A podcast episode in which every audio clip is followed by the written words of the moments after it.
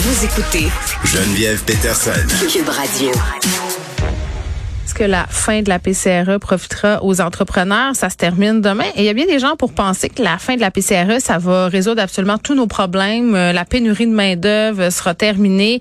Les gens pourront enfin avoir des employés. Est-ce que c'est si simple que ça?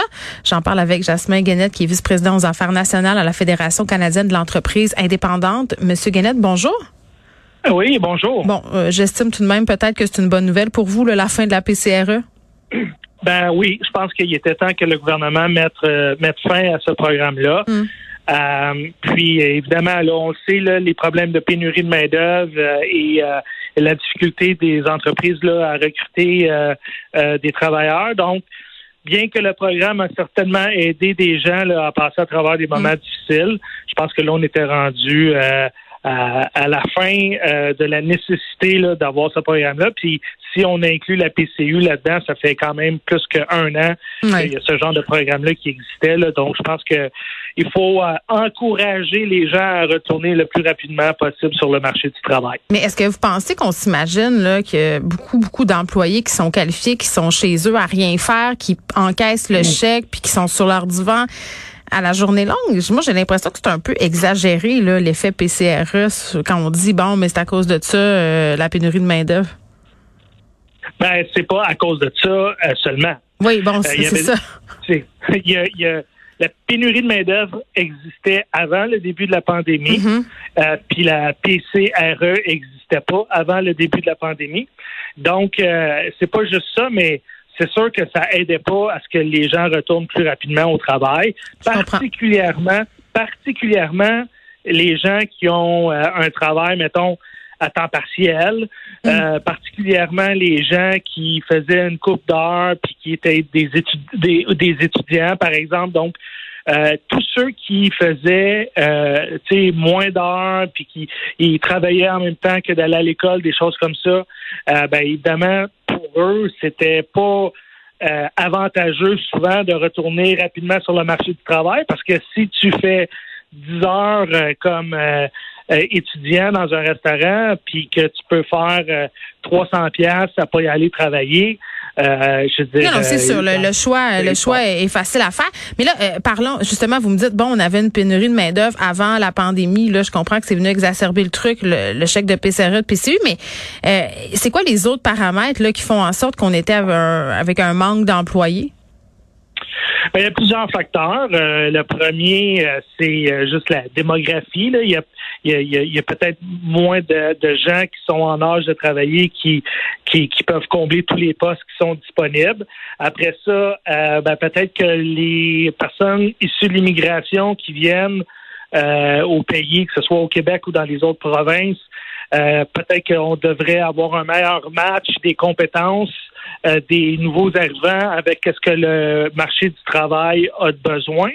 Euh, peut-être qu'il faut euh, euh, changer les programmes de formation, puis t'es, déjà tu es dans une entreprise, puis euh, tu pourrais euh, acquérir des nouvelles compétences. Ben, peut-être qu'il faut qu'il y ait des meilleurs programmes de formation, mais pas juste de formation quand tu veux aller sur le marché du travail, mais quand tu es déjà sur le marché du travail Mm. pour euh, te- de, donner des nouveaux euh, des nouveaux outils. Donc, euh, et, je veux dire, il faut s'assurer qu'il y ait un ensemble de, de, de- recommandations comme ça qui soient mises en place. Mm. Euh, Peut-être, on parle souvent là, de ramener les gens sur le marché du travail qui sont déjà à la retraite. Ben peut-être que euh, si on avait des bons crédits d'impôt puis qu'on allégeait la fiscalité, ça serait bon. La Ben, même chose sûr. pour euh, les jeunes puis des choses comme ça, là, tu sais. Ben oui, puis là, euh, il faut se demander aussi, ça va être quoi les défis là, pour les petites et les moyennes entreprises dans les prochains mois là?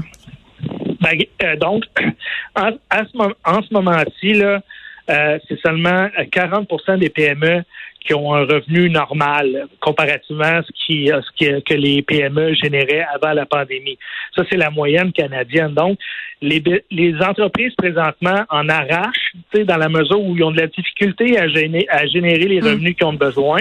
Ils ont de la difficulté à garder euh, ou à trouver les employés qui ont besoin pour faire rouler l'entreprise. Oh, mais c'est tout du monde de Ok. 13-14 ans qui travaille là, c'est c'est fou là, on le voit là.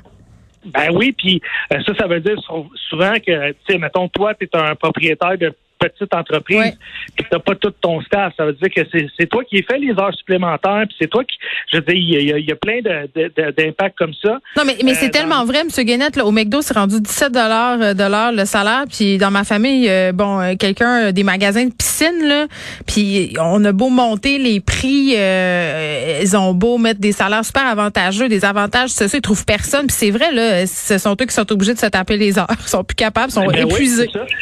Puis, puis là, puis des fois, tu sais, mettons, puis souvent là, dans l'entreprise, il y en a une couple de bons employés, hein, puis on les connaît. Puis ces gens-là, ils, veulent travailler, puis ils sont présents. Ben, c'est eux autres aussi qui font ces heures supplémentaires là. Mm-hmm. Fait que là, un propriétaire épuisé parce qu'il fait plein d'heures supplémentaires pour compenser le manque de travailleurs. Tu as une couple d'employés super motivés qui ont à cœur le bien de l'entreprise, qui eux autres aussi font plein d'heures supplémentaires. Puis eux autres aussi, ben, ils commencent à avoir des cernes autour des yeux. Après ça, euh, après ça, qu'est-ce que ça veut dire aussi pour l'entreprise? Ben, ça veut dire peut-être que tu vas accepter moins de nouveaux contrats, peut-être que tu es obligé d'avoir des heures ben d'ouverture qui, sont, qui sont réduites. Donc, il y a beaucoup d'impact de la pénurie de main-d'œuvre. Puis ça, là, ça s'ajoute à la couche COVID. Euh, ça s'ajoute aux mesures de restriction qui empêchent toutes les entreprises d'opérer normalement. Donc, ça te coûte plus cher. Ça te coûte plus cher garder ton entreprise ouverte qu'auparavant parce que tu dois mettre en place des mesures sanitaires. Tu as de la misère à trouver des employés, puis en plus, tu roules avec des restrictions parce mm. que tu peux pas prendre, tu peux pas faire tout ce que tu voudrais faire euh, avec ton entreprise. Donc, moi, je vous le dis, là, je pourrais en parler longtemps, mais la situation est vraiment difficile. Là, euh, vous n'êtes pas optimiste? Pour les, ben, je suis une personne optimiste. Puis je pense que je pense que tu sais, on va s'en sortir de la pandémie, mais quand vous parlez quand vous quand vous parlez aux propriétaires d'entreprise, eux, euh, leur niveau d'optimisme est très bas. Puis d'ailleurs, on a un, on a un index de l'optimisme des propriétaires de PME qu'on publie à chaque mois. Puis au mois de décembre, euh, l'indice euh, a baissé euh, de, plusieurs points pour atteindre, pour, pour être au plus bas depuis de nombreuses années parce que les gens qui sont en affaires, là, hmm. ben, ils ne voient pas nécessairement la lumière au bout du tunnel présentement. Non, ils sont pas sortis du bois, puis en plus, ils vont devoir euh, composer avec l'inflation euh, qui est euh, très, très élevée,